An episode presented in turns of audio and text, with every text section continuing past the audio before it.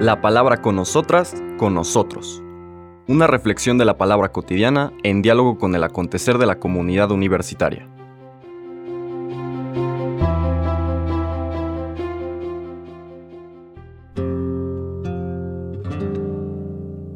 Hola, buenos días.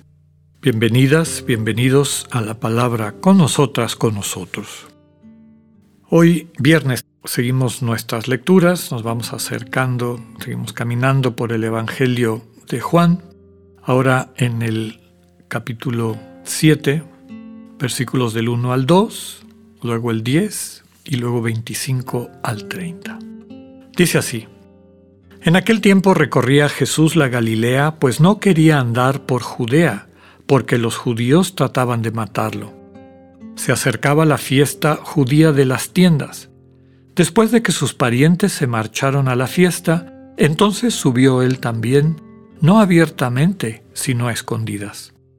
Entonces algunos que eran de Jerusalén dijeron, ¿No es este el que intentan matar? Pues miren cómo habla abiertamente y no le dicen nada. ¿Será que los jefes se han convencido de que este es el Mesías? pero este sabemos de dónde viene, mientras que el Mesías cuando llegue, nadie sabrá de dónde viene. Entonces Jesús, mientras enseñaba en el templo, gritó, Con que a mí me conocen y saben de dónde vengo. Sin embargo, yo no vengo por mi cuenta, sino enviado por el que es veraz. A ese ustedes no lo conocen. Yo lo conozco, porque procedo de él y él me ha enviado. Entonces intentaban agarrarlo, pero nadie le pudo echar mano porque todavía no había llegado su hora. Palabra del Señor.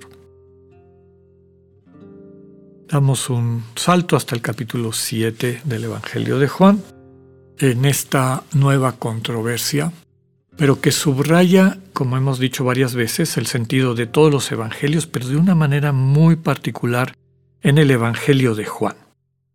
Es decir, que Jesús de Nazaret, la palabra viva, eterna del Padre encarnada, es un misterio. Un misterio que se escapa los referentes humanos, normales, cotidianos, a los que estamos acostumbrados y acostumbradas, para entenderlo. Misterio no significa algo este, pues no sé, raro o inalcanzable, lo que subraya, recordemos, la raíz indoeuropea de misterio es mus, M-Y-S, este mus que imita el sonido de un mudo, alguien que no puede hablar. Y como muchos de estos términos de origen indoeuropeo son onomatopéyicos, es decir, imitan un sonido de la realidad, pero que en el fondo lo que están transmitiendo es una actitud en este caso. Misterio es aquello que no se puede definir, conceptualizar, encerrar en un discurso de palabras. Misterio. Es decir, ante esa realidad lo único que queda es quedarse con la boca cerrada como por necesidad está un mudo, una muda, este mus, misterion en griego y misterio. Jesús es un misterio. Pero que no lo podamos circunscribir o, digamos, limitar a una concepción, definir, ponerle fin para poderlo manejar y manipular, no quiere decir que no sea inaccesible. El misterio es siempre accesible. La cuestión es que tenemos que cambiar de modo. Es como si estuviéramos en la radio tratando de captar una señal particular y si no la sintonizamos en la frecuencia correcta, pues no la vamos a oír. Para sintonizar con el misterio tenemos que cambiar nuestra frecuencia y es dejar a un lado la frecuencia del discurso y sobre todo la, frecuencia del discurso concretado en rollos destructivos, deshumanizantes, que niegan el amor, que niegan la posibilidad de la construcción de una vida centrada en eso, en el encuentro maravillado, asombrado, agradecido con otras personas diferentes a nosotros, cuya diferencia, identidad, etc., es una bendición, y que cuando su diferencia y mi diferencia se ponen en comunión, algo nuevo aparece. La vida se multiplica, la vida alcanza una riqueza que nunca nos habíamos imaginado que se dieran, y sin que deje de ser parte de su identidad y lo podamos captar como tal, resulta que esa riqueza que está presente en la identidad de la otra persona en cuanto otra y diferente a mí, esa riqueza propia pasa a ser de una forma misteriosa nuevamente a ser parte de mí mismo, de mí misma. Jesús es un misterio. Una y otra vez, en particular en el Evangelio de Juan, ese es un tema recurrente, todo el mundo tiene una imagen de Jesús.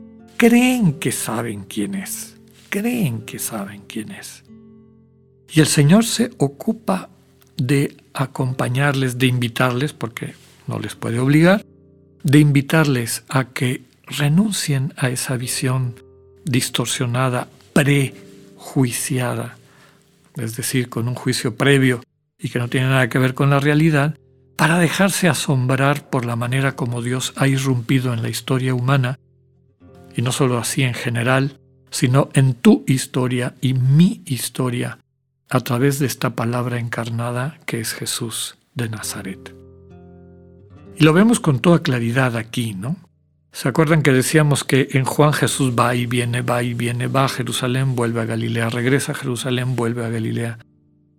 En la lectura de ayer estaba eh, Jerusalén, donde curó a aquel eh, paralítico de la fuente de Bethesda. Luego regresa a Galilea y aquí nos dice, Jesús recorría Galilea porque no podía andar por Judea porque los judíos trataban de matarlo. Y sin embargo, en la fiesta de las tiendas, que era la fiesta del final de la cosecha, una fiesta de mucha alegría, y los judíos que, que, lo podían hacer iban a Jerusalén en peregrinación para las principales fiestas del año judío, pues Jesús va de incógnito, como dice, pero no tan incógnito que no lo reconocieran algunas de las personas en Jerusalén y se asombraran. Mira, este que hemos oído que lo están buscando para matarlo, aquí está y está hablando abiertamente, como si nada. Y la duda, ¿no será que los jefes se han convencido de que este es el Mesías? Porque eran los jefes los que, lo estaban buscando para matarlo. Sin embargo, aquí viene el engaño o la dificultad de dar el salto para coger la novedad de Dios en Cristo. Es decir, la novedad de un Dios que no viene a que lo sirvan, como hacen los señores de este mundo, sino a servir. No a quitarle la vida a las demás personas para acumular poder y riqueza, sino a entregar su vida para que otros tengan vida. Y no lo pueden ni entender ni aceptar. Y eso está en la frase que dice, pero este sabemos de dónde viene mientras que el Mesías, cuando llegue, nadie sabrá de dónde viene. El Señor los aborda problematizando su seguridad cuando les dice, y dice el texto, gritando, es decir, tratando de sacudir sus conciencias. ¿Qué les dice? Con que me conocen y saben de dónde vengo. Y la segunda parte explicita, yo no vengo por mi cuenta. En el fondo, yo vengo del Padre, yo vengo del Dios que ustedes pretenden servir con esta especie de práctica religiosa, que en el fondo, y hemos dicho varias veces, es una ideología y por lo tanto una mentira. ¿Quién envía a Jesús? El Padre. Y ese Padre es veraz, es verdad.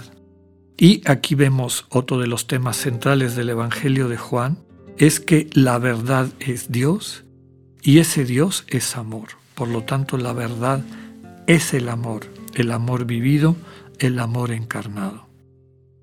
Y por eso les dice, a esa verdad ustedes no la conocen. Yo la conozco porque procedo de Él y Él me ha enviado.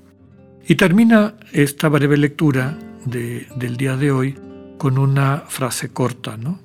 Sigue la controversia a pesar de esta invitación y clarificación, dice el texto que intentaban agarrarlo, pero no pudieron echarle mano porque su hora no había llegado, es decir, porque el Padre le seguía invitando a seguir transmitiendo la buena noticia. Que tengan un buen día y un buen fin de semana. Dios con ustedes.